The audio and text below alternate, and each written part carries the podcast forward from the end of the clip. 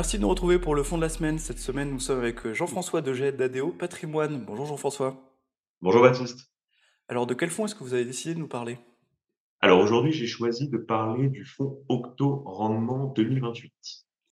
Alors, pourquoi est-ce que vous avez choisi euh, de nous parler d'un fonds euh, obligataire? Alors, l'année 2023 a marqué un, un véritable regain d'intérêt dans les allocations de nos clients pour l'obligataire, après l'augmentation des taux directeurs par les principales banques centrales. Euh, le moteur obligataire est véritablement euh, revenu euh, à la mode, notamment à travers les fonds à échéance.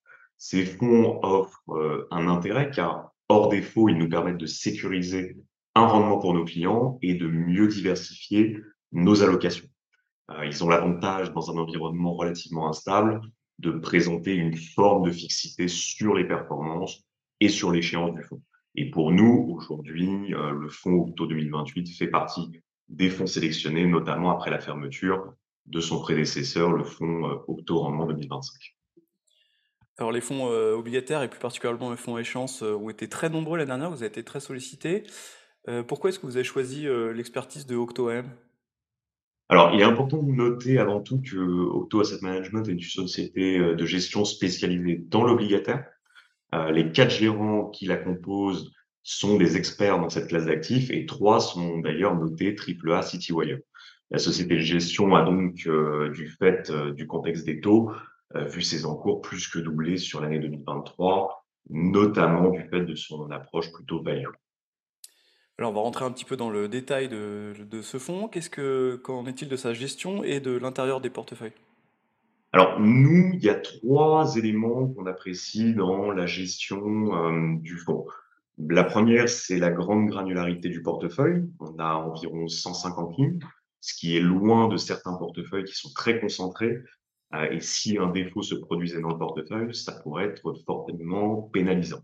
Mhm. Euh, on, a, on aime aussi la notation moyenne. On a une notation W, qui est un élément plutôt rassurant pour nos clients, car bien qu'étant dans le segment high yield, nous sommes dans le haut du panier des obligations avec euh, des émetteurs reconnus comme Elis, Valeo, Unicredit.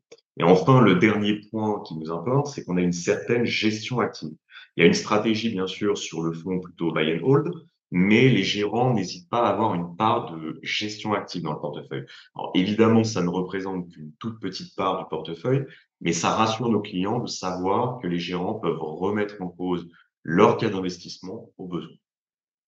Alors, on va finir avec euh, les performances. Quelles sont les, performances et l'objectif de performance euh, du fonds Alors, le fonds affiche euh, une performance de quasiment 12% sur la partie retail sur l'année 2023. Donc, côté rendement, on a observé, même s'il y a une détente sur les taux, un rendement embarqué du fonds qui est supérieur à 5,60%, ce qui est relativement satisfaisant par rapport à son profil rendement-risque. Et dans un contexte macroéconomique compliqué comme on le vit aujourd'hui, où certains fonds de même niveau de risque, notamment ceux de la classe immobilière, bien sûr, euh, qui connaissent des difficultés périodiques, ça nous permet de redonner de la visibilité et surtout une forme de sérénité à nos clients. Bien, merci beaucoup euh, Jean-François pour cette présentation de Octo Rendement 2028. Merci Baptiste. Retrouvez nos podcasts sur Spotify, Apple Podcasts et sur toutes les plateformes d'écoute.